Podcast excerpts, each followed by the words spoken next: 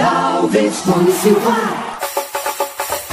Vamos lá, turma do Papo dos Manos, porque a equipe do Vitória parece que tem comandante novo na jogada. O que, que a gente pode falar do novo comandante da equipe do Leão, Tony? Uma coisa terminou se juntando à outra, Ranieri Alves. Eis que apareceu no BID a rescisão de Rodrigo Chagas. O próprio Rodrigo Chagas confirmou que realmente se acertou com Vitória e está livre. Quem também está livre é o Vitória para contratar um novo técnico. E eis que, ontem, no início da tarde, Wagner Lopes desembarcou em Salvador. Acertou lá os detalhes, vai comandar o Vitória. O Wagner Lopes não, não se trata assim de um técnico cascudo, mas é um cara que tem experiência nessa competição. Recentemente estava no Vila Nova, foi demitido, estava desde junho esperando e vem para o Vitória. Wagner Lopes, que foi uma peça importantíssima na subida do Atlético de Goiás da B para A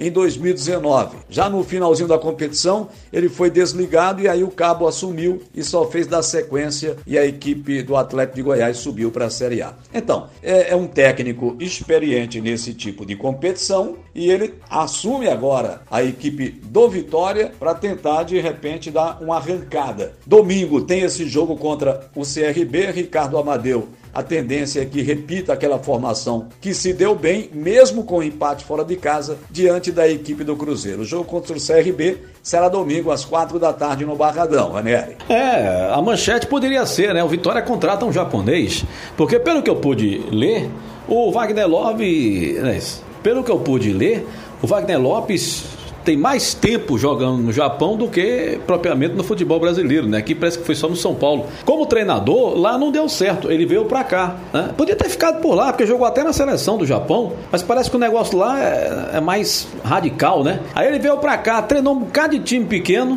e aí apareceu de repente lá no Atlético de Goiás. Eu acho que é o time de maior expressão que ele pegou antes do Vitória, o Goiás e eu acho que o Vila Nova, né? Aquela região lá é, de Goiás ali. Bom, eu não quero ser pessimista. Então eu vou torcer muito para que o Wagner Lopes né, dê certo. Só espero que não seja mais uma invenção do Paulo Carneiro. Porque esse treinador ele foi demitido agora do Vila Nova. Para mim, o treinador, quando é demitido, é porque não vem fazendo uma boa campanha, né? Então ele saiu do Vila Nova e com o Atlético de Goiás ele participou do acesso. Mas na reta final, quando era para subir, a turma resolveu trazer um outro treinador para poder subir o Atlético. Então essas coisas preocupam. Mas eu vou torcer para que o Wagner Lopes né, não seja mais uma invenção e que chegue no Vitória sim para ajudar esse time a se dar bem, porque nós vamos agora iniciar o segundo turno, tem muitos jogos pela frente. Vamos torcer então pelo Wagner Lopes, tá bom? Quanto ao Bahia, como é que o Dado pode montar esse time para pegar o Atlético de Goiás? No Bahia, a gente vai pelas fotos. E pelo que eu vi no último treino no CT Evaristo de Macedo em Dias Dávila, os jogadores que atuaram com o colete laranja, pelo menos foi a formação do último treino para o jogo às 18h15, domingo, diante do Atlético de Goiás em Pituaçu. Matheus Teixeira no gol, Nino Paraíba, Conte, Luiz Otávio e Juninho Capixaba. Olha o meio de campo, como foi formado a galera de colete laranja. Tô indo por aí. Patrick, Lucas Mugni e Daniel. E o ataque com Maicon Douglas,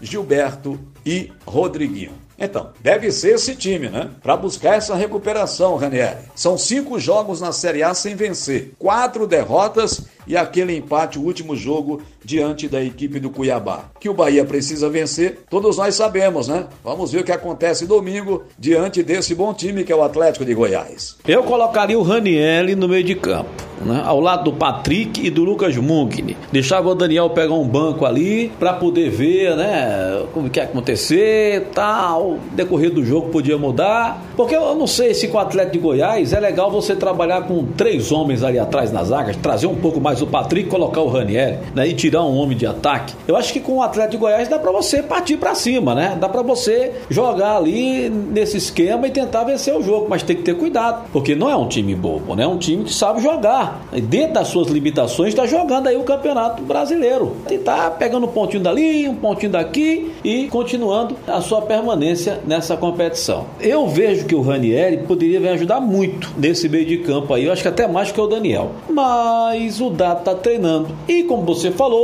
A gente agora só pode analisar nas fotos. Imagine, né? Pode nem ver o cara correndo para ver se toca a bola direito. Só nas fotos. O cara vestiu uma camisa de uma cor, outro de outra, aquele é titular. É o nosso pobre futebol de que a cada dia vai entrando nesse ritmo aí, né? De tecnologia. Agora é só foto. Antigamente a gente via até os treinos. Mas tudo bem. Que o time vença, né? É o que a gente pode torcer que o Bahia se dê bem. E os clubes do interior, Tony? Me fala aí das equipes que vão jogar eh, essa rodada aí para Série C e Série D. Pela Série C, o Jacuipense joga fora de casa amanhã, diante da equipe do Paysandu. É uma situação complicada. A Jacuipense tem que vencer esse jogo. E aí na Série D, amanhã também, né? Teremos o clássico às quatro da tarde, Atlético de Alagoinhas e Juazeirense, no Carneirão. E no domingo, Bahia de Feira viaja. Pega o retrô lá em Recife. Segunda-feira a gente traz todos os detalhes aqui no Papo dos Manos, que é sempre um toque de primeira para você.